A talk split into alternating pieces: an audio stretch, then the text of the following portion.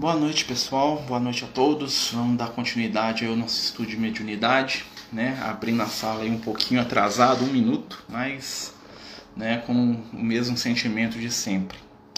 Pessoal, hoje nós vamos é, entrar no, no, no, princípio básico da reencarnação, né? A gente vai falar de reencarnação, né? Que é um dos princípios da doutrina espírita, né? E a gente vai falar né, do ponto de vista da questão da mediunidade. Lembrando né, que todos esses estudos, né, os 15 princípios, nós estamos no oitavo, né, que é a reencarnação. Todos esses princípios né, têm por objetivo né, alicerçar é, os nossos estudos de mediunidade. Né? A gente vai falar de todos os princípios básicos. Né? Semana que vem nós vamos falar da pluralidade dos mundos habitados. Né? A gente vai falar da em outros planetas né, à luz da doutrina espírita, né? E hoje nós vamos dar seguimento, né, falando da reencarnação. Vamos começar o nosso estudo, né, fazer a nossa prece, né? E alguém quer fazer a prece pra gente? Alguém se oferece aí? Alan, você pode fazer a prece para nós, amigo?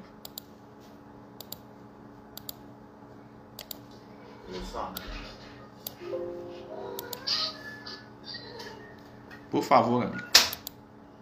Amado Mestre Jesus, que a tua paz possa permanecer em nossos corações. Que nesse momento em que nós nos encontramos aqui reunidos, que nós possamos receber as suas boas energias para nos fortalecermos para as batalhas do dia a dia. E que também possamos receber o conhecimento, conhecimento esse que nos instrui, mas também nos inspira, posto que, explicando a sua magnânima bondade, nos põe fortalecidos para enfrentar todos os desafios que a vida possa nos propor, por maiores que eles sejam. Que o Senhor possa ser conosco, hoje e sempre. Que assim seja. Graças a Deus. Graças a Deus. Né, pessoal? Deixa eu só abrir uma janela aqui. Tem um gato aqui, miando aqui. É aqui. Aqui é assim. O gato quer entrar, o gato quer sair. Vai lá. Você quer sair? Então sai. Vou deixar aqui meio aberto ele entra se quiser. Que é, é o reino animal. Pessoal, então, né, dando continuidade ao nosso estudo de mediunidade, né, um dos temas que a gente, né, mais eu acho que é um dos temas que mais estão dentro dessa questão da doutrina espírita, né? uma das ideias, dos conceitos aí junto com a mediunidade, né? que é o nosso grande foco, é a ideia, né? é o conceito da reencarnação. Né? O conceito basilar da doutrina espírita, né? um conceito que dentro da codificação do Kardec né? é, vamos dizer assim, se tivesse um dogma na doutrina espírita, né? se ela fosse uma região dogmática, a reencarnação seria um dos seus dogmas, né, no sentido de que é um ponto de fé, né, um ponto de, de base daquilo que a gente acredita, né, e é claro que a mediunidade vai estar né, sempre ligada com isso. Né? Se a gente for pegar o estudo da, da humanidade, a gente for olhar a nossa história, nós vamos ver que a ideia da reencarnação ela nasce praticamente junto com a ideia da vida após a morte. Né? Quando os primeiros homens começaram a perceber né, a realidade espiritual. Né? O André Luiz fala isso pra gente lá, os homens da caverna, os homens primitivos, ele traz pra gente lá no Evolução em Dois Mundos. O André Luiz fala que uma das, das conquistas da humanidade, né, a par da, da nossa percepção né, da, é, da, da imortalidade, ou seja, né, que tem uma vida que continua após a morte, tá? É, é a ideia de que o espírito pode retornar né, para a vida material. Né? Na verdade, a ideia da reencarnação é uma consequência da ideia da vida depois da morte. Né? E né, esse conceito ele vai ser, ele vai começar a ser trabalhado com a humanidade, né, principalmente no Oriente, na região da Índia, aonde que nós vamos ter lá né, as grandes tradições espirituais do povo hindu, né, que trazem para a gente os primeiros movimentos, né, os primeiros ensinamentos daquilo que os hindus chamam né, de transmigração da alma. Né? Como o próprio nome diz, né, é a migração da alma humana em diferentes mundos. Né? O, o hinduísmo, que acredita é, que vai ser a base, né, vamos dizer assim, dessa ideia, acredita que existem seis mundos, né? E a alma transmigra de mundo para mundo. Né? O nosso mundo seria o mundo dos homens, tem lá o mundo das feras, o mundo dos demônios, o mundo do paraíso. Né? É, são vários mundos, eles dividem em seis, né? eles dão o nome de Sansara, né? que, aqui é a roda das múltiplas encarnações. Né? E segundo a crença hindu, o ser vai passando de um mundo para o outro. Ou seja, eu encarno aqui como homem, depois eu vou para o mundo dos deuses, depois eu vou para o inferno, depois e vai, e, né? Diferente do nosso conceito, tá, gente? Eu só estou né, trazendo aqui para a gente saber que existe, né? E nós vamos ver os primeiros movimentos de uma ideia de vida depois da morte acontecendo no Egito, né? O Egito antigo aonde o, o povo do Egito, né, como bem dizia nosso amigo Uriel, né, eles passavam a vida toda se preparando para morrer, né? Então assim eles tinham um conteúdo espiritual muito forte, até porque, né, é, a tradição espiritual deles é muito grande, muito profunda, né? E os egípcios eles tinham uma ideia que era meio intermediária sobre reencarnação. Né? Eles acreditavam que a força vital que a gente tem, o nosso espírito, a nossa alma, que eles chamavam de Ka ou de Ba, dependendo da, da tradução, retornava ao corpo morto. Né? Por isso que eles tinham o hábito de mumificar né, os, seus, os seus mortos né, para tentar preservar o corpo físico para aquele espírito retornar a eles. Acreditavam que o espírito retornava ao mesmo corpo né, no qual ele morria. Que também vai ser a base da ideia da ressurreição, né, que era tão comum lá entre os judeus, entre os, né, os povos semitas, né, que o espírito retorna ao corpo e faz com que ele viva de novo. Né? Tem até a história de Jesus, né? a ressurreição de Jesus, que é baseada nisso. E né, dentro disso, né, a gente vai ver a doutrina espírita né, como conteúdo de espiritualidade né, no século XIX, com Kardec, né, recebendo as mensagens da espiritualidade superior. Né? Então, cabelo na boca. Isso que dá até barba. O cabelo fica caindo na boca. É, e o Kardec ele vai trazer para a gente, né, dos espíritos superiores, a ideia de que o espírito ele reencarna, ou seja, renasce várias vezes com o propósito de se aprimorar e de crescer espiritualmente. É, então nós vamos passando de existência em existência, de vida em vida, de oportunidade em oportunidade, com o intuito de nos testar, nos aprimorar né, e nos desenvolver enquanto espírito eterno. Esse é o objetivo da reencarnação, do renascimento. Né? Esse é o objetivo né, da transmigração espiritual, como os hindus chamam. Né? É, outras religiões têm o conceito de transmigração ou de reencarnação, mas é um pouco diferente do conceito da doutrina espírita. Por exemplo, existem certas correntes budistas né, que acreditam na reencarnação, mas também acreditam que a, a, alma pode se fragmentar, ou seja, o Marcelo aqui, né, depois de morrer, o meu espírito pode se dividir em cinco, seis partes, e cada uma dessas partes reencarnar numa pessoa diferente. Né? E todas essas seriam o Marcelo ao mesmo tempo que é um conceito que né, dentro da doutrina espírita não existe, porque nós acreditamos que o espírito, na sua individualidade, né, ele não se divide nunca. Né? Ele nem se une com o outro, nem se divide. Ele é um ser individual, né? e que isso também é uma característica do ser eterno. Tá? Mas existem religiões que acreditam assim. Né? Os rabinos judeus da época de Jesus, né? hoje tem um, um, ramo do judaísmo chamado caraítas, né? eles também acreditam na reencarnação, não todos, né? mas existem grandes rabinos que acreditavam e que falavam sobre a reencarnação. Nós vamos ver né? É, alusões à reencarnação em toda a literatura rabínica, né? principalmente da época do Cristo, ali do século I depois de Cristo em diante. Né?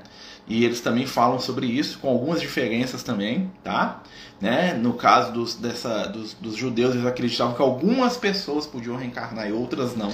Tá? Eles não acreditavam que era uma regra geral, né? e sim que era algo excepcional. Excepcionalmente, Deus podia mandar alguém reencarnar, tá? mas que não era o comum. Tá? E dentro da religião e dentro daqueles que acreditam, ou seja, nem todos os judeus acreditam. Né? Existe um ramo né, que acredita.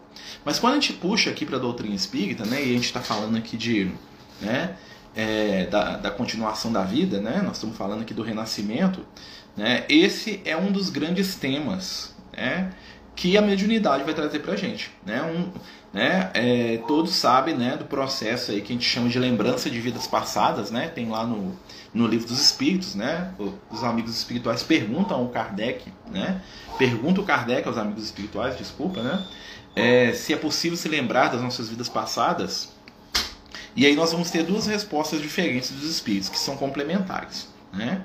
A primeira resposta é que nós nos lembramos das nossas vidas passadas através dos nossos pendores, ou seja, através dos nossos gostos, das nossas ações, o reflexo das nossas, da nossa personalidade, né? analisando quem nós somos hoje, nós podemos entender muito bem quem nós fomos ontem. Né? Então nós temos aí um reflexo do passado na nossa vida atual. E, né, e de outra maneira também o Kardec pergunta sobre uma lembrança mais né, palpável, tipo assim, lembrar mesmo quem que eu fui, o que, que eu fiz, o que, que eu arrumei no mundo espiritual. Né? E, o, e os espíritos falam para o Kardec o seguinte: existem pessoas que se lembram sim de suas vidas passadas e que, se fosse permitido, fariam grandes revelações até né, sobre o que aconteceu no mundo antigo. Né? Tá lá no livro dos Espíritos. Deixa eu abrir a porta de novo aqui. É.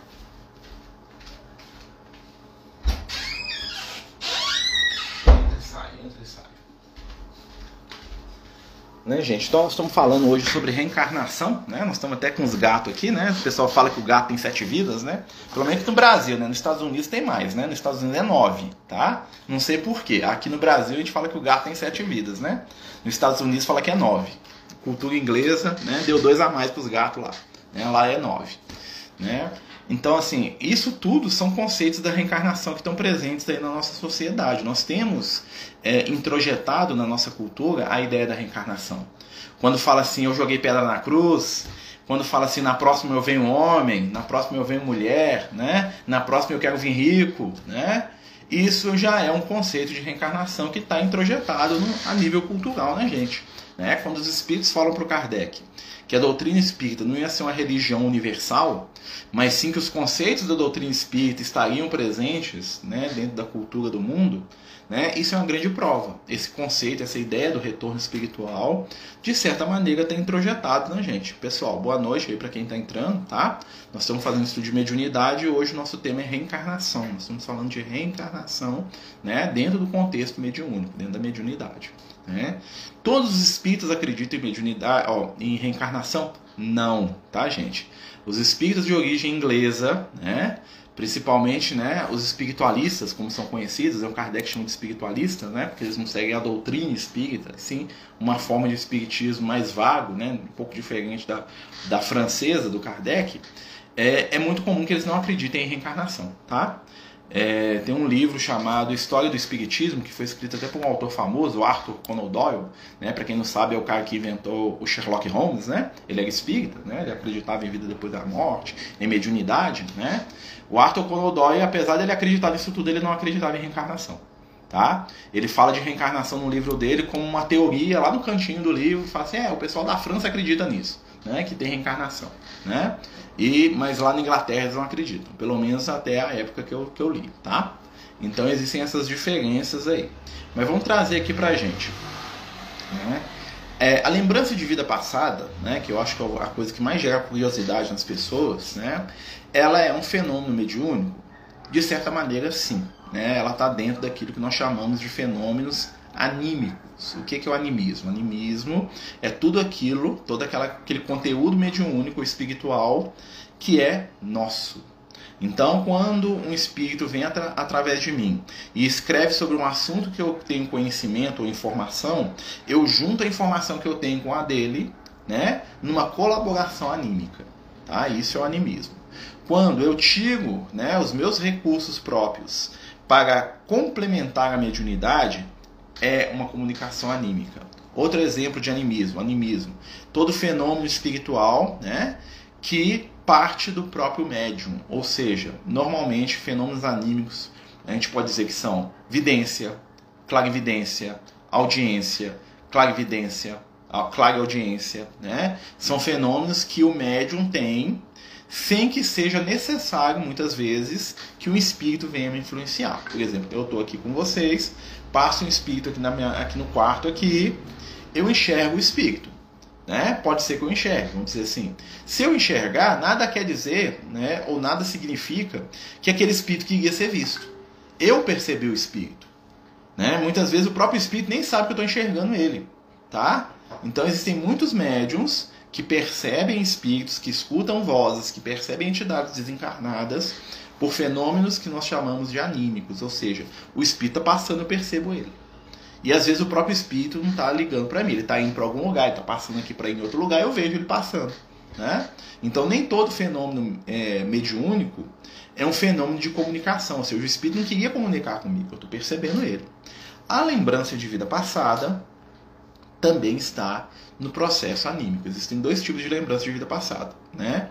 É aquela lembrança que é natural, ou seja, né, você sabe por algum motivo, né, você tem né, uma consciência espiritual um pouco mais desperta que a média, e você se lembra de passos ou de flashes das suas últimas encarnações. Tá? E aí, né, vamos lembrar que essa lembrança normalmente é muito fragmentada. Né? Por mais que você saiba sobre alguma coisa da sua encarnação, né, você pode saber alguns dados, tipo assim, talvez o seu nome, onde que você viveu, né? Basicamente isso. Né? Uma ou outra situação que aconteceu com você. Mas vamos pensar uma vida inteira de 70, 80 anos, com coisas acontecendo todos os dias, com relações, com conversas, isso aí a gente não vai lembrar. Né? Dificilmente o espírito vai lembrar que quando ele tinha 15 anos de idade, ele estava conversando com o pai dele lá na, na cidade tal, no lugar tal, na hora tal. Dificilmente, é possível? Sim. E talvez ele lembrar, ele vai se lembrar só daquilo.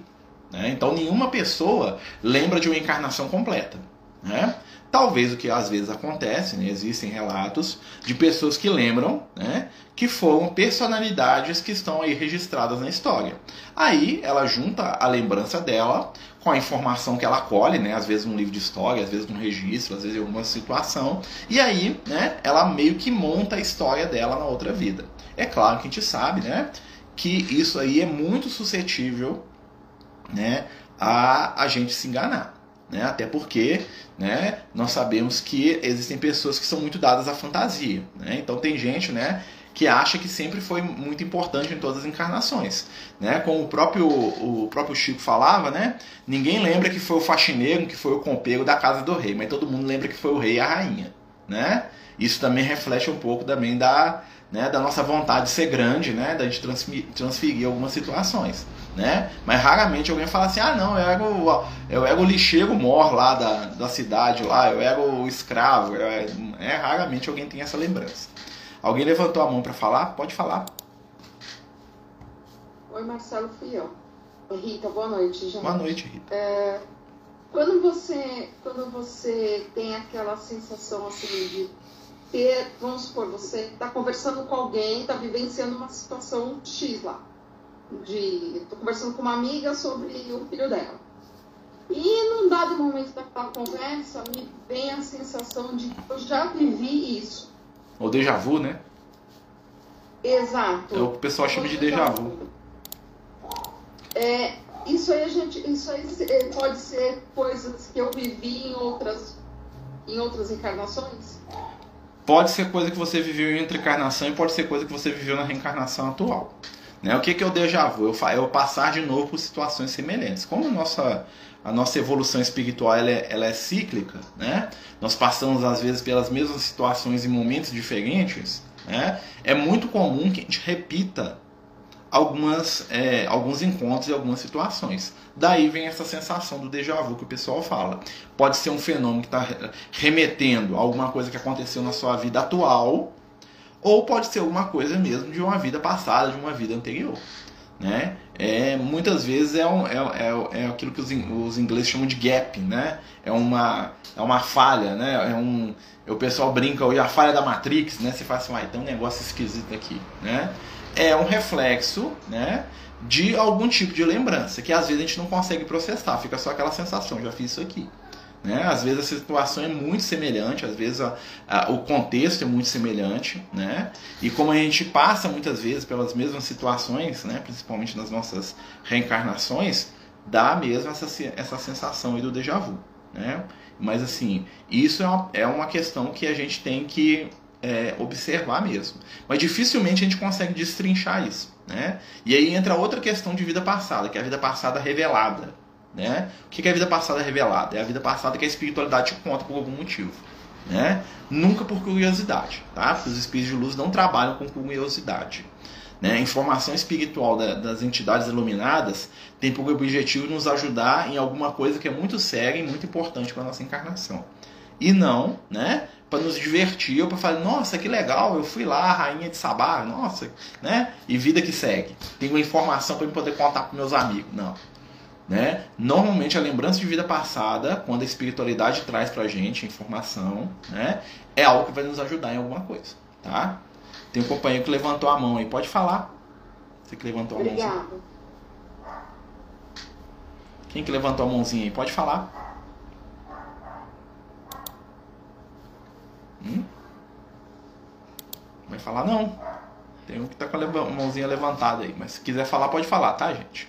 Então, nós- continuando, né, gente? Nós estamos falando de reencarnação, né? Então, em que que ajuda o conhecimento das nossas reencarnações, né? Primeiro, em fortalecer a nossa fé, né? Primeiro, vai nos ajudar aí, né, a, a lidar com as questões da espiritualidade.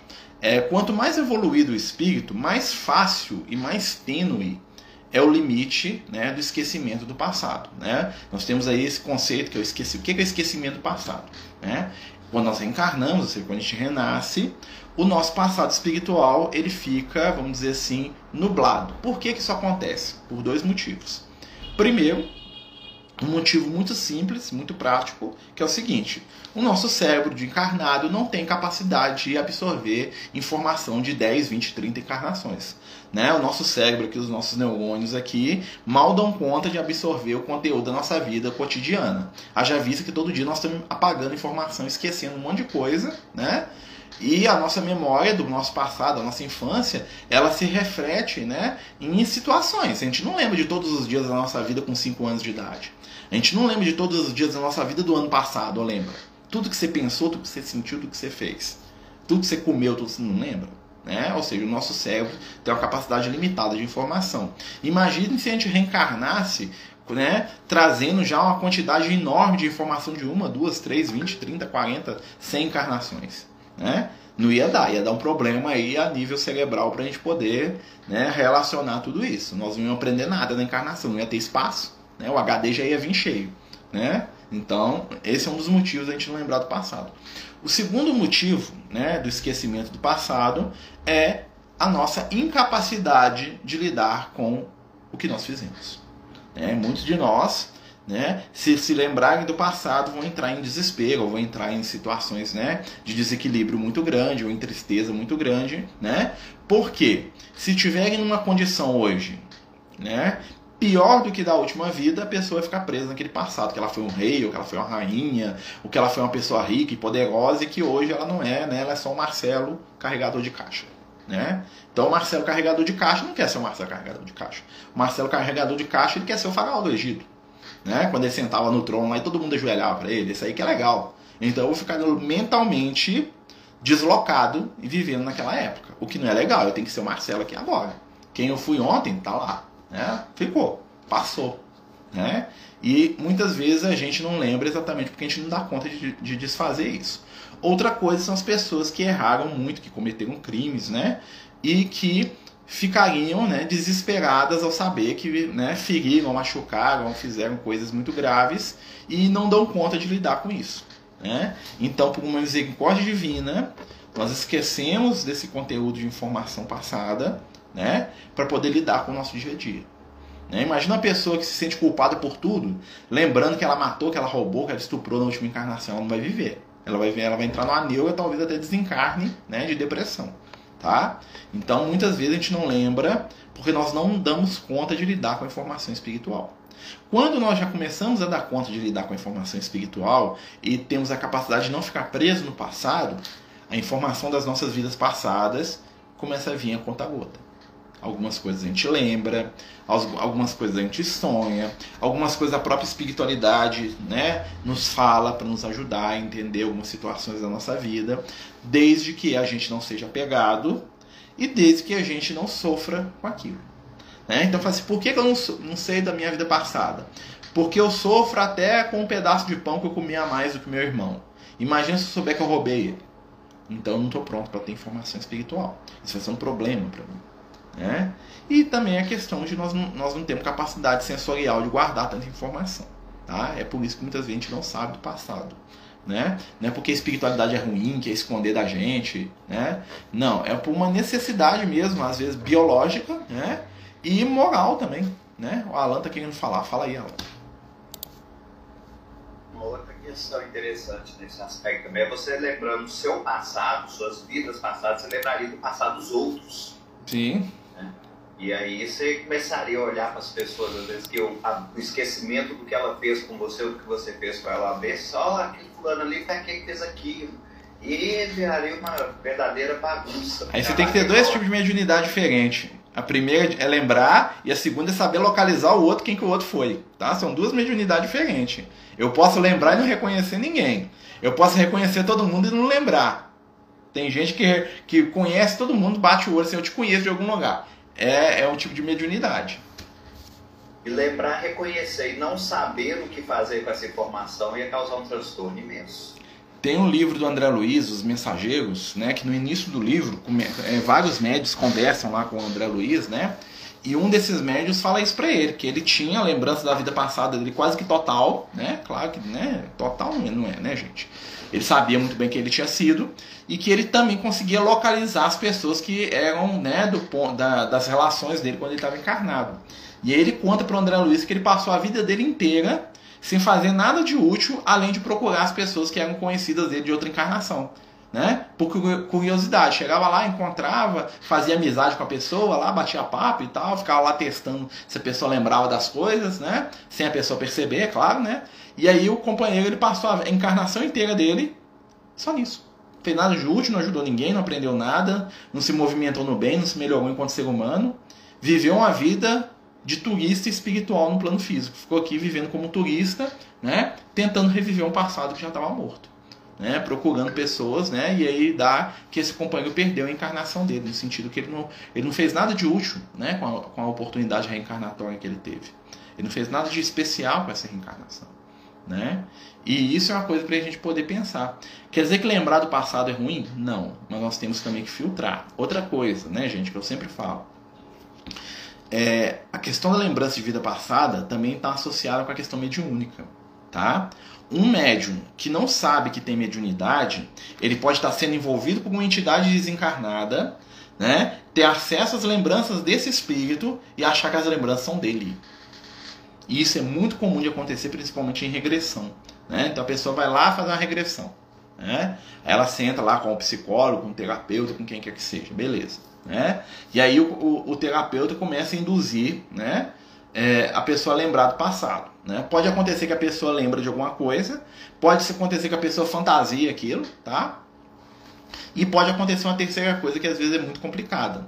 A pessoa tem alguma mediunidade, tem um espírito ali por perto, e ela dá uma comunicação mediúnica, ou seja, ela conta a história do espírito que é, está ali por perto, achando que essa história é dela. Né? Se for um espírito bom, tudo bem, imagina se for um assassino. Imagina, eu sou um médium, vou lá, deito na cadeirinha lá para fazer regressão, né? E aí eu começo a contar uma história espiritual lá, ah, que eu fui isso e aquilo. Tem um espírito do meu lado lá, um assassino.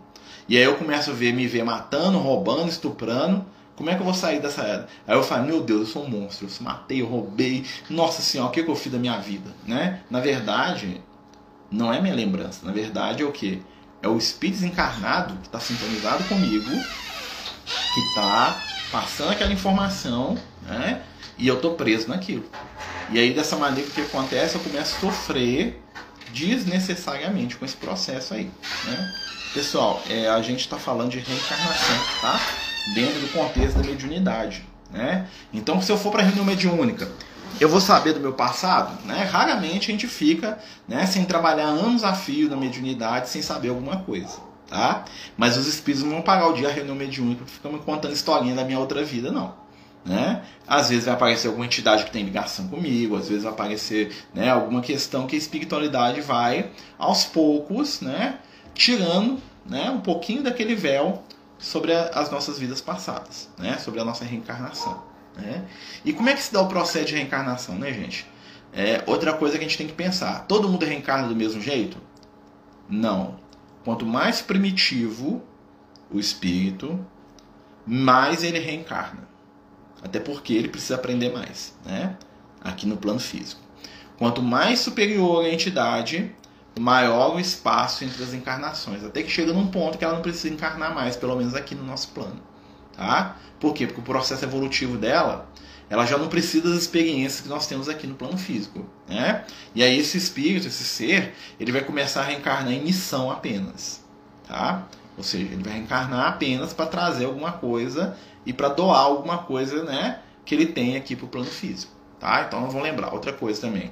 Os tipos de reencarnação, a gente sempre fala isso, né? Nós temos reencarnação de expiação, de prova e de missão. Né? O que é a encarnação de expiação? É encarnação compulsória. Eu sou obrigado a vir com a perna faltando porque eu arranquei a perna dos outros. É, é compulsório, não tem direito de escolher não. Ou vai ou vai. Né? Se eu passar perto de uma mulher em condição de engravidar, ela me atrai e eu já engravido ali naquele lugar ali. Né? Não tem muita, não tem muito coré-coré, não tem muita escolha. Eu sou um espírito necessitado, né? eu tenho que reencarnar, porque eu tenho que resolver problema. Então, essa reencarnação se dá de maneira compulsória, ou seja, não precisa do espírito de luz vir, conversar com a mamãe, conversar com o papai, não, eu sou reencarno por afinidade.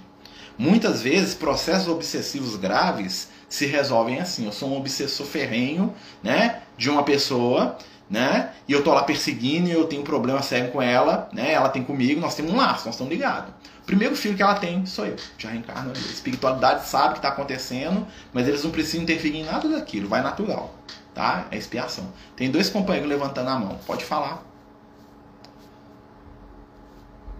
Pode falar, gente. Quem levantou a mãozinha aí pode falar. Então, o pessoal tá apertando a mãozinha aqui sem saber. Né? Eu um... gostaria falar, Marcelo. Pode falar. É... Eu sempre eu tinha ódio de ter óculos, de usar óculos. Fala só um pouquinho mais alto, tá bem baixinho o som. Eu não gostava dos óculos. Eu hum. reclamava, xingava, falava. Eu sempre sonhava que eu era cega. Nossa, pior ainda. Aí um dia eu ouvi o meu mentor me falando, calma minha filha, agradeça a Deus os olhos que você tem, porque na encarnação passada você foi cega. Aí eu passei a amar esses óculos que eu sempre chamei de bengala. Aí passei a amar, graças a Deus sem óculos. Você vê, né? Essa é a informação que a gente precisa, né? Nos ajuda a crescer. Né? Eu precisava realmente, aqui ó, precisava realmente dele. Que bom que tem um óculos, né? Na encarnação passada eu era cega. Que bom, agora já melhorou. Na próxima vem sem óculos nenhum. Óculos, realmente. Né? E eu agradeço muito ter essa lembrança. Porque isso me ajudou muito. É, isso é a reencarnação de prova. Alguém mais quer falar, gente? Quem levantou Oi, Oi, Marcelo, tá me ouvindo? Tô. Tá. Então, é, a minha pergunta é: de lembranças de reencarnações, pode ser exatamente o que eu estava conversando com você hoje, tipo, desde pequena a ideia da reencarnação, ela é muito forte em mim, né? E aí eu como pequena, família católica, em todo mundo, e eu, eu sofria terrivelmente pelas injustiças que eu achava que Deus não poderia ser injusto. Ele não poderia ter criado uma criança doente e eu tão saudável. Ele não poderia ter feito tanta miséria e outros com tanto. Então, isso já eram memórias que eu já tinha, digamos, em alguma encarnação passada, iniciado o estudo uh, espírita. E isso para mim ficou muito evidente quando comecei realmente a ler o livro dos espíritas. Eu obriguei meu irmão, que é mais velho do que eu, a estudar também. E ele fica assim, mas eu não entendo. Eu digo, mas você é uma besta. Coitado. Literalmente. É, coitado. Até que um dia, né, um, o Divaldo Franco, numa palestra e tal, e ele foi autografar um livro, ele disse para mim: não exija do seu irmão o desenvolvimento que você já possui. Eu quase caí dura para trás. Né? Mas então realmente é isso: é, recordações de outras vidas, né? É o conhecimento inato, né, que o pessoal fala, né? O que é o conhecimento inato? É o conteúdo das nossas experiências do passado, é um fenômeno, é um animismo, né? Um animismo do bem, né?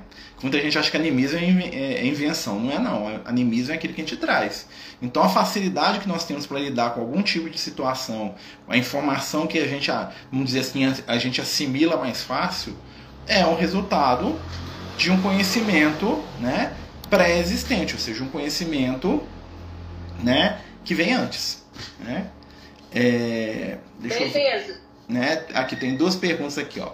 Marcelo, você ia a um lugar onde você nunca foi, saber exatamente orientar e se, e se orientar na cidade como se fosse a coisa mais natural, né? Eu me perco em São Paulo onde morei, mas em Salvador eu ando tranquilamente. Você, a, Be a, a Beth que está falando, né? É, isso é um fruto de uma, de uma ligação, né? de uma lembrança, sim. Né? Outra lembrança inata. Né? O que, que são as lembranças inatas? Aquilo que a gente traz. Né? A Carla está perguntando aqui, ó, como fica o vínculo familiar no processo reencarnatório? Digo sobre sentimentos. Né? A gente sabe que nós normalmente reencarnamos, ou seja, nós evoluímos e caminhamos espiritualmente em grupos. Né? Então nós, nós, temos os grupos maiores, né? que são os grupos nacionais, os povos, né? as nações, e nós temos os nossos grupos né? familiares. E normalmente a gente reencarna, normalmente, tá? Porque não é a regra geral, né? É possível reencarnar fora do grupo, né? Nós reencarnamos com pessoas e seres com os quais nós já temos laços de muito tempo. E qual que é o objetivo disso? Fortalecer os laços, né? E trabalhar o nosso sentimento, o nosso amor. Né? Um dos grandes objetivos da reencarnação é o que? Consolidar o amor. E muitas vezes o amor precisa ser manifestado de maneiras diferentes para que a gente possa aprender a lidar com ele né? de maneira mais livre. Né? É o famoso exemplo que a gente sempre dá. Né? Por exemplo, né? hoje né, determinado espírito é a minha mãe. Talvez na última encarnação ela foi minha irmã. É uma relação diferente. Talvez antes dessa encarnação, né, que ela foi minha irmã, ela foi minha filha, ou ela foi minha esposa, né? Ou eu fui é, irmão, ou eu fui o marido, ou eu fui o primo, ou eu fui o amigo, ou eu fui o companheiro. Às vezes a gente estava até em sexo trocado, né? Às vezes a minha mãe dessa encarnação, há mil anos atrás, né? Ela era minha filha, ou era minha, minha irmã, minha amiga, ou era, eu era um espírito feminino, né? Então, assim, existe o amor além da vida, existe o amor além da vida, mas não o amor além da vida é o amor no campo geral, não o amor no campo do sentimento homem e mulher, né? Porque a manifestação do amor de casal é apenas uma das formas de manifestar o mesmo tipo de amor.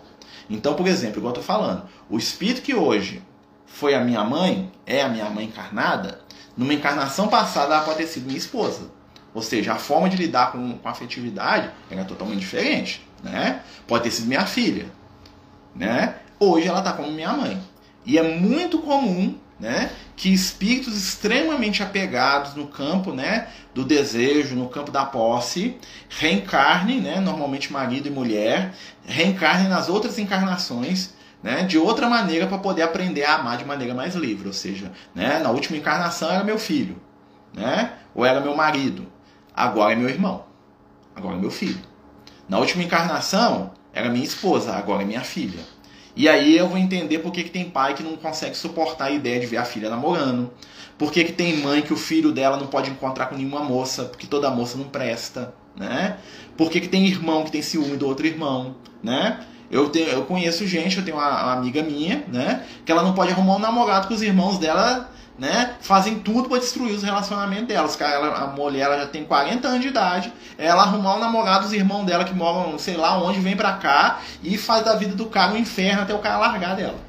Por quê? Porque no fundo, no fundo, né, eles querem manter um domínio afetivo sobre aquela pessoa. Então existe isso. Né?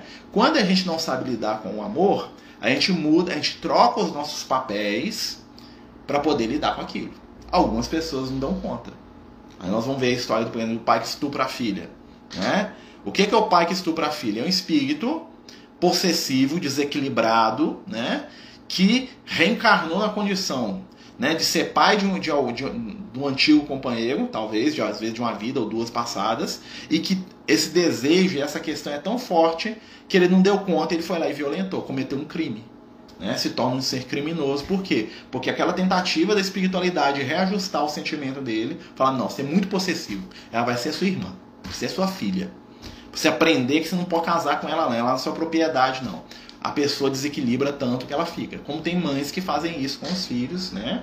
Mas o que, que acontece? Quando o espírito chega em um determinado ponto, o amor dele chega a se manifestar de tal forma que não importa o nível da vinculação, importa que eles estejam juntos. Que eu vou dar o, exemplo de história de amor mais espiritualizada que nós conhecemos, Francisco e Clara, né? Francisco de Assis e Clara de Assis. Reencarnaram os dois lá na Itália, na Úmbria lá, né? Eram almas, né? Eles tinham um laço espiritual profundíssimo, né? Profundíssimo. Nunca se tocaram durante a encarnação. Por quê? Porque o amor deles por si só se bastava, eles não precisavam de contato físico, né? Esses espíritos eles reencarnam juntos, eles podem ser irmãos, eles podem ser marido e mulher, eles podem ser pai e filha, podem... o amor deles sempre vai ser pleno. Se eles forem pai e filha, eles vão ser um pai e filha mais integrado possível. Se eles forem irmãos, eles vão ser aqueles irmãos que um adivinha o pensamento do outro. Se eles vierem com o mesmo sexo, como duas mulheres ou como dois homens, eles vão ser tão ligados e tão amigos, tão próximos, o amor deles vai ser tão grande, né? E tão equilibrado que vai nascer luz daquilo. Esse que é o objetivo. Né? Muitas vezes nós ainda não estamos nesse ponto. Então nós temos ainda que trocar de papel para poder aprender a amar. Né? Então nós temos que trocar. Tipo, Jesus fala disso, né? Quando estava lá o João Evangelista e a mãe dele na cruz, né? Jesus estava na cruz, o que, que ele fala para os dois? Mãe, teu filho aí, ó. Filho, tua mãe, o que, que ele tá falando? Francisco e Clara, João e Maria. São os dois, o mesmo espírito, né? O João Evangelista, o apóstolo, encarna como Francisco de Assis e a Maria, mãe de Jesus, encarna como Clara dois espíritos estão ligados, né? O João pegou a Maria e levou para casa dele. Você acha que ele casou com ela? Não. Né? Tanto é que a Maria tinha dá para ser a avó dele, né? Dentro lá, né? Mas o amor que tinha entre eles, né? O sentimento era tão sublimado que eles foram morar junto. Né? O João Evangelista cuidou de Maria o resto da vida. Jesus viu, ele falou assim: o negócio aí, ó, a vibração do amor de vocês aí é fantástica, né? Então são situações que a gente vai perceber através do que? Da reencarnação. Né? E aí nós estamos falando, né? nós temos a reencarnação de expiação, que é a reencarnação compulsória, né? voltando aqui um pouquinho. Né? Nós temos a reencarnação de prova. O que é a prova? A prova é o teste. Né? A prova é a, a experiência que está me testando se eu, se eu tenho algum valor. Né? Treinei muito para fazer o negócio, vou fazer a prova. E tem a reencarnação missionária. O que é o missionário? O missionário é alguém que já dominou determinada situação, determinada área, que reencarna para ensinar aquilo. Né? Então, quanto mais evoluído o espírito, né, os espíritos medianos já não têm expiação. É missão e prova. Os espíritos superiores só missão. Né? Pega o Francisco de Assis, vamos pegar ele como exemplo. Né? O Francisco de Assis é um espírito que ele só reencarna na Terra quando ele quer. E se precisar. Né? Igual ele, quando ele veio lá na Itália, lá, né? Jesus pediu, falou, João, volta lá porque esse negócio aí, tá pe... o bicho tá pegando. Aí o João Evangelista reencarnou na Itália nasceu como Francisco de Assis. Veio ensinar ao mundo o que é, que é o Evangelho. Voltou para o mundo espiritual, né? Quando ele cismar, ele volta, se ele tiver alguma coisa para ensinar pra gente. Ele precisa reencarnar? Ele está constrangido? Não. Né? Então ele tá, é um espírito missionário. Todos nós temos alguma missão. Né? Só espírito muito primitivo, muito violento, agressivo, né? espíritos muito desequilibrados que só tem expiação. Né? E isso já está acabando no nosso mundo, tá? A maioria de nós já está no campo da prova e com alguma missãozinha aqui a colar, né? Às vezes você tem uma prova, por exemplo, no, na vida familiar, mas tem uma missão, né? Na divulgação do evangelho no trabalho da casa espírita, na igreja. Às vezes você tem uma missão dedicada, você vai ser aquele paizão, aquela mãezona lá, né? aquele irmão mais velho que cuida de todo mundo com uma facilidade, aquilo vai ser fácil para você, né? E a sua prova vai ser lá no seu trabalho, você vai estar sendo testado, né? Com a vaidade, com o orgulho. Às vezes você vai ter uma missão no poder, você vai ter um poder muito grande, uma riqueza, você vai tirar aquilo de letra. Né? Você vai ser rico e nunca vai ser vaidoso, nem arrogante, nem nada disso, nem, nem avarento, né? Mas a sua prova, por exemplo, é na questão da sua sexualidade. Às vezes tem gente que reencarna com prova na sexualidade. Né? Eu venho num corpo que não é aquele corpo que eu gostaria de ter. Né? Às vezes eu sou um espírito mais feminino e estou no corpo masculino. Então estou tendo uma prova. Né? Como é que eu vou lidar com essa prova? Vou revoltar, vou brigar, vou agredir? Ou eu vou trabalhar o que eu tenho de bom, de positivo? São questões. Né? Pode falar, Guilherme. É, boa noite. É, quando você estava falando sobre a reencarnação compulsória, eu imaginava que toda reencarnação, todos os tipos, a gente teria que ter uma programação. Então, não existe caso assim, de não ter essa programação prévia, igual você falou, precisa, a pessoa precisa reencarnar quase no automático. Né? Muita gente reencarna no, no automático, não quer dizer que não tenha programação. Né? A espiritualidade, se ela passa na frente, ela vai perceber qual é a história espiritual daquela pessoa, é fácil. Vou dar um exemplo aqui, bem, bem rasteiro aqui para a gente poder entender. Imagina o seguinte, tá? Vou dar um exemplo aqui de uma reencarnação compulsória, né? É, imagina o seguinte, né? Tem um jovem que desencarnou, né? O Marcelo, vou falar eu. O Marcelo desencarnou, é vítima de drogas com 15 anos de idade. Né? Então Marcelo usava droga, bebia, né? Todo desequilíbrio e acabou desencarnando lá, numa briga lá, alguma coisa assim. Tomei um tiro, ou tomei uma overdose, desencarnei. Aí o Marcelo vai para o plano espiritual, cheio de desequilíbrios. Não tem condição né, de ir para uma colônia, de aprender nada, porque é um espírito viciado, preso aos seus vícios. O que, que o Marcelo, espírito desencarnado, vai fazer no mundo espiritual? Ele vai buscar pessoas, né? Que gostem das coisas que ele gosta. Ou seja, eu vou me unir com o meu grupinho de amigos lá, que é o pessoal que fumava droga comigo, é o pessoal que ia pra balada comigo, é o pessoal que gostava do meu funk, das minhas músicas, do que eu, né, daquilo que é a minha realidade. Eu vou me afinizar, vou ficar lá espiritualmente lá, eles usam droga, eu uso com eles, eu incentivo aquela coisa toda, né? Aí o que que acontece? Imagina, né, que aí um, esses companheiros lá tem uma, um rapaz e uma moça lá, adolescente lá, eles têm uma relação sexual. Quem que é o espírito que está mais perto, mais sintonizado e mais ligado a eles naquele momento? É o Marcelo. O Marcelo reencarna ali mesmo. Entendeu? Precisou da espiritualidade fazer um programa? Não, mas os espíritos que orientam a vida do Marcelo, eles sabem, o Marcelo naturalmente vai reencarnar naquele ambiente ali, porque ele está orbitando aquele pessoal. Entendeu? Não quer dizer que a espiritualidade deixa a coisa ao léu, eles sabem, mas eles não precisam interferir diretamente em algumas situações. Tem coisa que é por afinidade mesmo. Né? A coisa vai naturalmente. A questões obsessivas, né? Deixa eu só ler uma pergunta aqui do pessoal aqui do Instagram aqui, gente, ó. Como explicar um relacionamento onde casamos e temos um ao outro como irmão? Nos amamos muito sem ter contato carnal. Exatamente essa questão, né? Do contato espiritual. Às vezes chega num ponto que não precisa do contato carnal, né? O contato carnal, gente, a sexualidade é apenas uma expressão da nossa relação afetiva, é uma das expressões, né? Então ela pode existir ou não existir, sem que o conteúdo afetivo entre aqueles dois seres seja prejudicado. Né? Ou seja, dois espíritos superiores eles podem vir juntos, como Francisco e a Clara, e nunca se tocaram. Mas numa outra encarnação eles podem vir juntos, se casar e ter 15 filhos. Entendeu? Sem que isso seja peso nem prova para nenhum dos dois. É apenas uma forma diferente de manifestar a afetividade. Se eles se casarem e tiverem 10 filhos, tá bom. Se eles se casarem e não tiverem nenhum, tá bom. Se eles forem só bons amigos, cujo o sorriso de um basta para o outro, tá bom também. Porque o, o que importa não é a forma, o que importa é a essência, né? Deixa eu ver quem tá. Tem uma pessoa que mandou uma pergunta escrita, mas eu vou passar pro pessoal.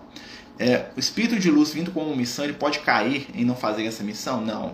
A missão normalmente é algo que é fácil para o espírito, tá? Norm, normalmente a, o espírito pode recusar de fazer, pode, porque tem livre arbítrio, né? Tem livre arbítrio. Né? Mas normalmente aquilo que é o nosso conteúdo de missão é alguma coisa que a gente tira de letra. A missão é algo normalmente que a gente já dominou. Ou seja, a gente não tem problema em fazer aquilo. Você faz aquilo com, com o pé amarrado nas costas. Mas mesmo tendo facilidade, às vezes você não quer fazer. É possível? Sim. Né? Mas é comum que isso aconteça? Não, mas o espírito é livre-arbítrio tá? Mas ele não vai cair, ser punido. Normalmente, quando a espiritualidade vê que tem, tem um espírito que ele pode fazer e não faz, eles mandam dois, três para fazer a mesma coisa. É a história do Kardec, né? O Kardec ele pergunta para os amigos espirituais se é, se ele. Eu vi com o Alan quer falar, que a Bruna também tá querendo falar, viu, Alan? Deixa eu só. E tem mais uma pessoa antes de você, tem dois. Até baixou a mão, mas eu sei que você pediu, tá? Eu, né? É, o, os espíritos, o Kardec pergunta: se eu não quisesse fazer a codificação, como é que fica? A espiritual fala assim: você acha mesmo que só você que, que, que é escolhido? Você é a opção número um, mas tem a opção dois, três. Ou seja, se o Kardec não quisesse, já tinha outro para fazer. Entendeu? Então, assim, as grandes missões, a espiritualidade manda dois, três ali para fazer aquele negócio ali, ó, né? Quem que é que ia fazer a codificação se não fosse o Kardec? O Leon Denis. A espiritualidade já falou isso. Se o Kardec fala que não quer saber de doutrina espírita, não, esses, esses negócios de mesa gigante, ah, eu vou lá pra minha. Vou voltar pra Champs-Élysées lá com a, com, a minha, com a minha esposa e ficar aí passeando aqui em Paris. Quer nada de codificação, quer mexer com esse trem chato. O Leon Denis ia atrasar uns 10 anos, mais ou menos, o negócio, o Leon Denis ia fazer. Entendeu? Então a espiritualidade não ia perder. Pode falar, Bruna. Oi, Marcelo, boa noite, boa noite a todos. É, eu tenho uma Boa noite. pergunta. Pode falar, amiga. Por exemplo, é, a pessoa quando reencarna em uma família, né? E depois ela se sente muito diferente é, dos seus familiares. Qual a explicação disso? Tem duas explicações, minha amiga. A primeira, né? A mais simples é que aquela pessoa não pertence àquele grupo familiar. Que ela tá ali por algum motivo, né? Ou para levar alguma coisa ou para aprender alguma coisa. Né? Então, por exemplo, um espírito. Imagina que o Marcelo aqui, né? Eu tô aqui com a minha família aqui, né? Edneia, os meninos, aquela coisa toda. Imagina que eu sou um crapo, uma peste, eu espanco os meninos, eu bato na Edneia, eu roubo, eu minto, eu sou um, um- eu sou o terror aqui dentro de casa. Né? Tem essa carinha boazinha aqui, mas eu sou um monstro aqui dentro. Né? O que que acontece? Uma hora, né? Eles vão cansar de mim, por mais que eles gostem de mim. Né? Eu não subrespeitar e trabalhar a afetividade com eles. O que, que vai acontecer? O Marcelo vai reencarnar num ambiente diferente, né? Numa família que não é essa família aqui que eu amo, que eu quero, que eu tenho sintonia, né? Para aprender a valorizar a ideia da família. Então eu vou reencarnar num ambiente totalmente diverso, tá? Para mim poder falar, né? Nossa, eu queria tanto uma família, nossa, né? Olha só, né? Por que, que eu tô aqui nesse ambiente? Porque o Marcelo pisou e agrediu né, a família que ele tem. Um dos motivos. Outro motivo. O Marcelo cresceu espiritualmente. Trabalhou, aprendeu, se melhorou em alguns aspectos. Tantos que, apesar dele amar aquele grupo familiar, ele não tem mais sintonia com ele. Né? Então o Marcelo ele gosta de evangelho, o Marcelo ele gosta de fazer caridade, o Marcelo gosta de ler, é, o Marcelo gosta de, é, de- é, distribuir agasalho para os pobres. Mas a, a mãe do Marcelo, o filho do Marcelo, a esposa do Marcelo, eles gostam de beber cachaça no final de semana. Alegria para eles é fazer churrasco. Alegria para eles é tocar um, um- um pagode, né? Porque o nível deles, o momento espiritual deles é esse. O Marcelo ama aquela família. Mas o nível de afinidade do Marcelo com aquela família já não é mais o mesmo.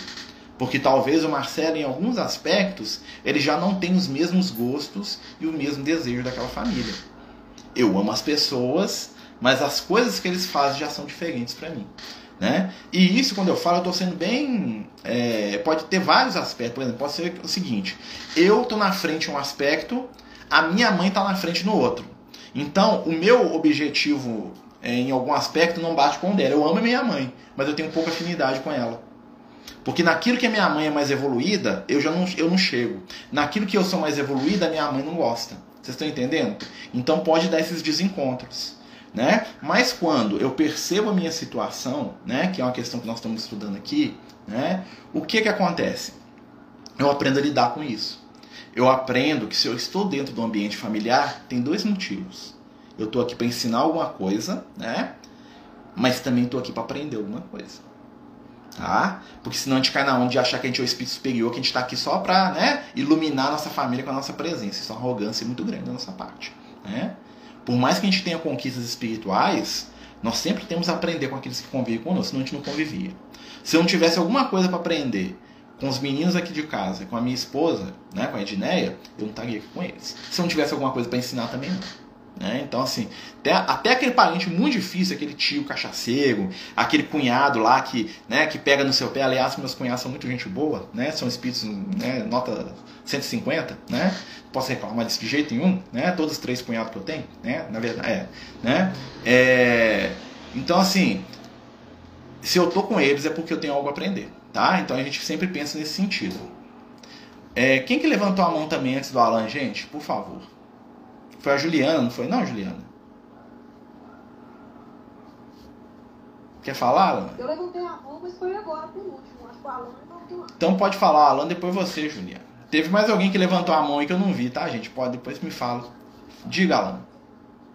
O Emmanuel fala do, do Maomé, que ele seria um espírito missionário que falhou, pelo menos apenas cumpriu parcialmente a missão. É, isso, é, é, o que que a espiritualidade diz? Confere essa, Ó, mas aí nós temos que pensar o seguinte: espírito missionário é espírito bom? Ou um espírito que tem alguma coisa, algum, algum fator acima da mente? Vou dar um exemplo do espírito missionário para vocês aqui, ó.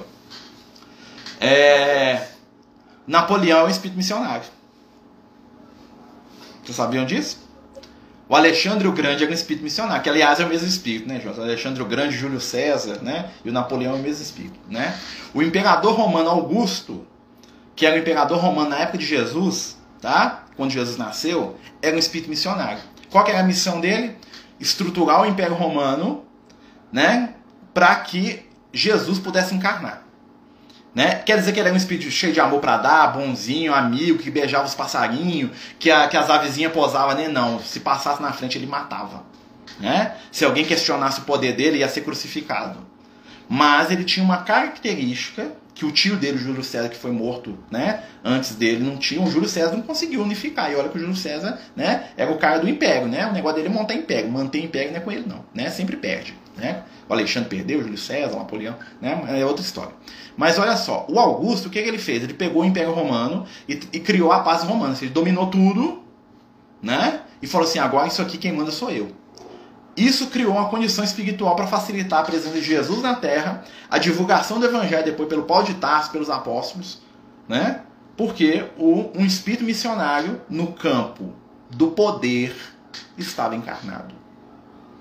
Quer dizer que ele era um espírito bonzinho? Não, quer dizer que ele tinha uma missão específica. Naquilo ali ele era bom. Em matéria de governar, de organizar e de mandar, o cara sabe. Isso é missão dele, tá? Mas, ele pode, mas esperar que ele seja um ser iluminado? Não, Maomé é a mesma coisa. Quem era o Maomé? O Maomé é uma entidade que tinha um grande domínio religioso sobre o povo, da, aquele povo daquela região né, do Oriente Médio. O Maomé reencarnou para trazer a ideia do Deus único para aquele pessoal. Se desse conta, né, bônus plus o cristianismo o Maomé fez o que ele deu conta que ele veio para fazer, que era criar uma religião no Deus único, ele fez. Né? Ele fez um judaísmo 2.0 lá. Né? O negócio do cristianismo, ele deu conta? Não, ele pegou um monte de conceito de Jesus, misturou lá com as ideias dele fez aquilo lá que nasceu o islamismo. Mas depois que ele desencarnou, por mais violento que o islamismo fosse, era melhor do que estava antes. Então ele é um missionário. Ele é um missionário que acertou em tudo? Não. Tá? Porque dentro do campo da missão dele, que é unificar lá, ele unificou. Como que ele unificou? Mesma coisa. Moisés era um missionário? Moisés era um missionário. Qual que é o objetivo do Moisés?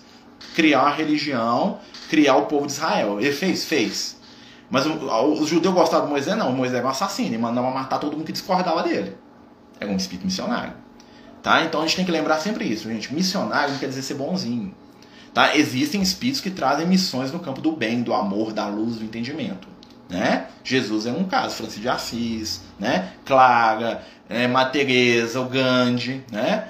Então, assim, são espíritos que vêm para trazer o amor, tá? Mas um cientista, o Albert Einstein é um missionário, né? O Sabian é um missionário, né? Então, assim, são situações diferentes. A, a Juliana pediu para falar e depois você, tá, Alba? Pode falar, Juliana tentar ser objetivo aqui, porque a gente está em cima do horário já. Sem problema. Mas é, quando, quando, você falou sobre as relações né, de família e tudo, me, me lembrei aqui de um episódio que, que eu sou uma pessoa que prioriza muito a família, que muito apegada à família, mas é, eu tenho uma relação um pouco controversa com minha irmã mais velha, assim. É, eu tenho, eu percebo já que eu tenho uma resistência muito grande com a aproximação dela. Eu percebo que ela faz mais esforço que eu para se aproximar de mim, mas a resistência é minha. E uma, um, um, episódio específico aí, ela trabalha na unidade de saúde mental, não preciso me aprofundar nisso, né? passa por, por períodos aí, é, é, de muita dificuldade, assim, fica na baixa. Uma vez eu levei ela numa casa espírita eu fui única e exclusivamente com a intenção de levá-la para ela passar pelo atendimento. Ela nunca tinha ido numa casa espírita. Ela é católica, fervorosa, busca Eucaristia. Fiz o convite e ela foi comigo. E lá alguma coisa me chamou a recepção, mas obviamente eu acabei passando pelo atendimento fraterno. Não era essa a intenção inicialmente. Mas a pessoa que me atendeu falou para mim, eu, eu, eu né, coloquei essa questão no atendimento, a pessoa que me atendeu tomou cuidado de não falar é, é, de modo, de modo direto afirmar que é isso que acontece, mas deu para mim a possibilidade, que eu nunca tinha pensado antes, né? que, eu, que, que a gente pode ser que a gente esteja num resgate, que nesses passados ela tenha talvez me ferido muito ou me machucado, e que agora ela esteja tentando, de alguma forma, né, passando por essa prova, tentar resgatar essa relação. E eu saí dali, assim, eu tive um insight, eu saí dali, a partir daquele momento eu consegui ressignificar muito a minha relação com ela, eu percebo que a resistência ainda existe.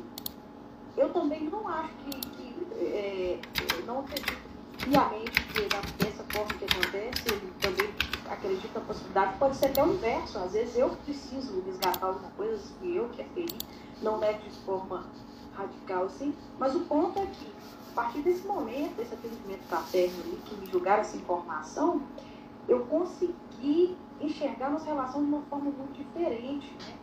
E, e ainda existe uma certa resistência, mas eu vejo com outro olhar. Em alguns momentos eu confesso que eu penso assim, eu preciso, eu tento, eu tento até forçar um pouco mais, eu, que bom. eu preciso é, me resolver com ela aqui, porque eu não quero levar isso para a próxima, não. Tem hora que eu penso dessa forma, né?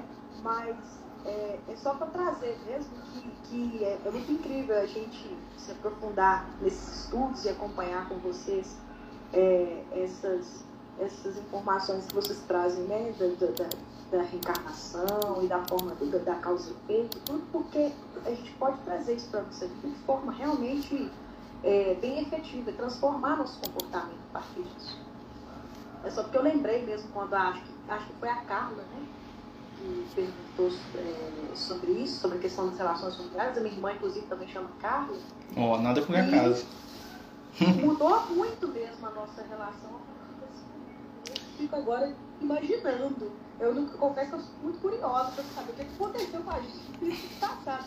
Porque eu percebo essa resistência. Mas aos pouquinhos. Você vai vir assim. Não adianta forçar também, né, Marcelo? Aos pouquinhos, né, já tendo essa, essa consciência e tentando é, já agir diferente no comportamento com ela, acho que já vai ajudando, né? A gente a, a a passar por esse processo que a gente tem que passar. É, a questão toda, gente, né? Eu sei que o nosso tempo tá, tá, tá, tá, já tá estourando um pouquinho, gente, mas eu acho que quando o estudo é importante, a gente passa uns minutinhos de espiritualidade, não acha ruim, não, né? O que que acontece, gente? É, a gente está consciente de que nós temos né, dificuldades uns com os outros, não são, né, não é motivo de sofrimento na verdade, é um motivo da gente se alegrar, igual, né? Porque a gente não sabe que, gente, toda briga tem dois lados, né? E às vezes tem alguém que quer mesmo resolver mais rápido até que a gente. Né? E o nosso esforço, igual você está falando aí, né? O esforço que a gente faz para poder reajustar, né? Vai ser determinante, né? Ah, mas eu não dou conta. Mas aí se eu não dou conta, tudo bem também, né? Igual aqui, só para antes da Alba falar, né? Que é para a gente poder fechar. A cara tá falando que tem que evoluir muito pela água de churrasco e cerveja. Se fosse isso o maior problema da humanidade, cara, nossa senhora, o ser humano tava muito bem, né? Quando, a gente fala, quando eu falei nesse sentido, né, não foi uma crítica a quem gosta, não. Foi uma crítica. A questão é a ideia do que é diferente, né? Às vezes os gostos da gente são diferentes e aí não tem muita. Né, afinidade por causa disso, né? O, o, o meu irmão gosta de cerveja, vamos botar, né? Eu gosto de ficar jogando videogame. Né? A minha mãe gosta de ir para a igreja, eu gosto de ir para casa espírita. Então vai ser difícil a gente criar uma afinidade no campo da diversão, eu e meu irmão, e uma afinidade religiosa, eu e minha mãe. Apesar que não é, não é isso não, tá, gente? Mas assim, né? Mas isso quer dizer que a gente não se ama? Não, quer dizer que aquele ponto em particular, às vezes, não, não, não dá liga, né? Às vezes tem tem mais de um, né? O Algo, pode falar, amiga. Que a gente já vai. Você vai ser a última da noite. Marcelo, eu acho, mas é, não sei se vai dar tempo. Boa noite. Mas considerando esses espíritos missionários, né, porque eles têm algo que realmente eles dão conta, não necessariamente a luz, né? Na história tem espíritos, por exemplo, que estiveram à frente de nações, que parece que eles são missionários mais das trevas. Aí já não é missionário, não. Aí já não é missão, né? Ah, não, Aí já não é missão. A missão é sempre algo positivo né? Ah, Mesmo que não seja algo dentro, porque assim, por exemplo, eu posso ser um missionário na ciência, eu vim para descobrir a, a, cura da doença, mas eu sou um crápula, entendeu? Eu posso ser um, um eu posso ser um mulherengo, eu posso ser um desequilibrado, um drogado, eu posso ser uma pessoa horrível, Mas enquanto cientista, eu sou o cara. Eu boto a mão no negócio lá, eu descubro a cura do câncer. Nesse sentido, da cura, de descobrir a cura do câncer, eu sou missionário. No sentido pessoal, eu sou um espírito derrotado. Vou dar um exemplo para vocês, gente. O André Luiz. O André Luiz ele foi um espírito missionário no campo da ciência, ciência, não da medicina, né? Mas foi um péssimo médico de lidar com as pessoas. Ele é um ótimo cientista, né? Ou seja, ele é um ótimo cara para estudar, para laboratório, para poder essas questões. Era com o André Luiz. Mas tratar um, respeitar o ser humano, afinidade, corar, carinho, ele não tinha. Entendeu? Existem muitos casos assim, né? Então assim, é, o missionário da luz, né? Tem até um livro com esse nome, né?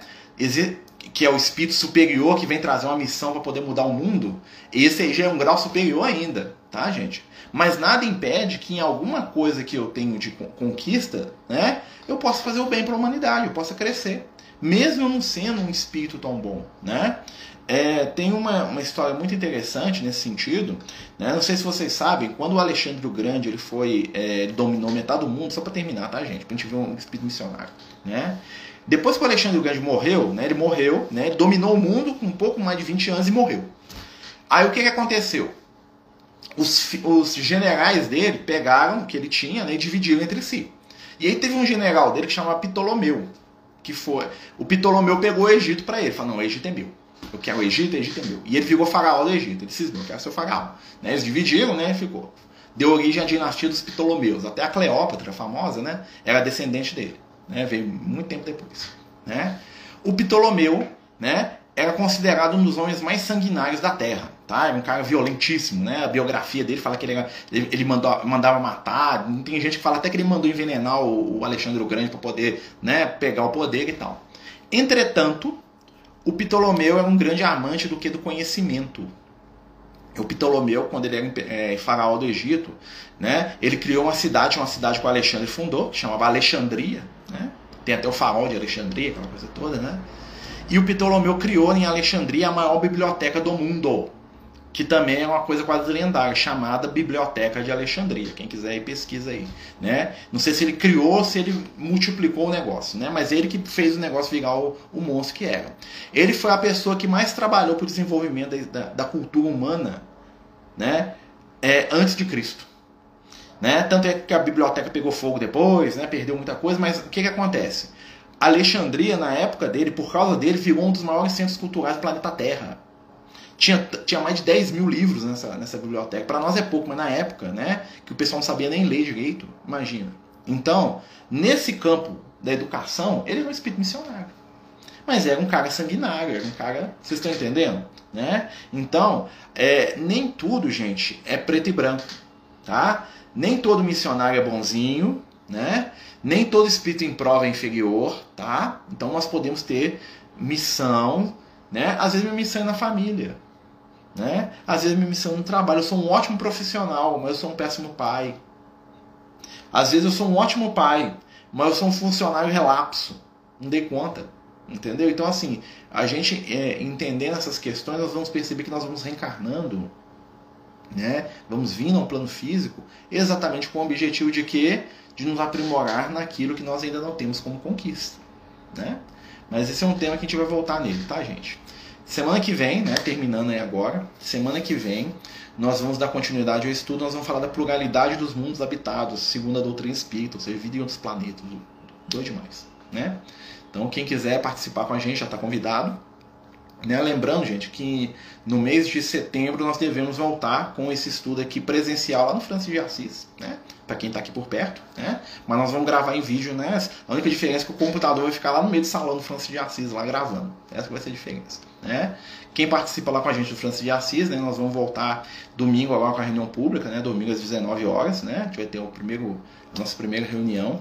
E antes da gente terminar também, eu queria já anunciar, né, para a gente já começar a vibrar, que nós vamos começar agora no mês de agosto, né, a nossa campanha de Natal, né, do Universo dos Sonhos, que a gente sempre faz todos os anos, né. Esse ano nós estamos com mais de 100 famílias para atender, né, na festa de Natal, né. Então nós começamos já antes, por quê? Porque é um processo longo e demorado, aquele processo de apadrinhamento de criança, de mãe, né? Aquela coisa toda lá que todo mundo já conhece, né? Nós vamos fazer já a partir do mês de agosto, nós vamos começar né, a falar disso dioturnamente, né? Da nossa festa de Natal aqui do, do Francisco de Assis, né? Mas isso aí vai vindo aos poucos. Meus amigos, muito obrigado né? Vamos fazer a nossa prece, né? Tem uma companheira falando que minha mãe falou para mim que nós só vamos nos entender na outra vida.